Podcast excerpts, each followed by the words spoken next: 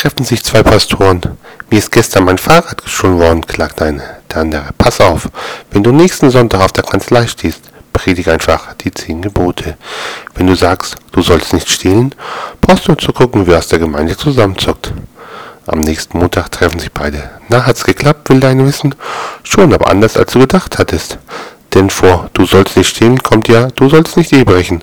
Und da fiel mir ein, wo ich mein Fahrrad stehen lassen habe.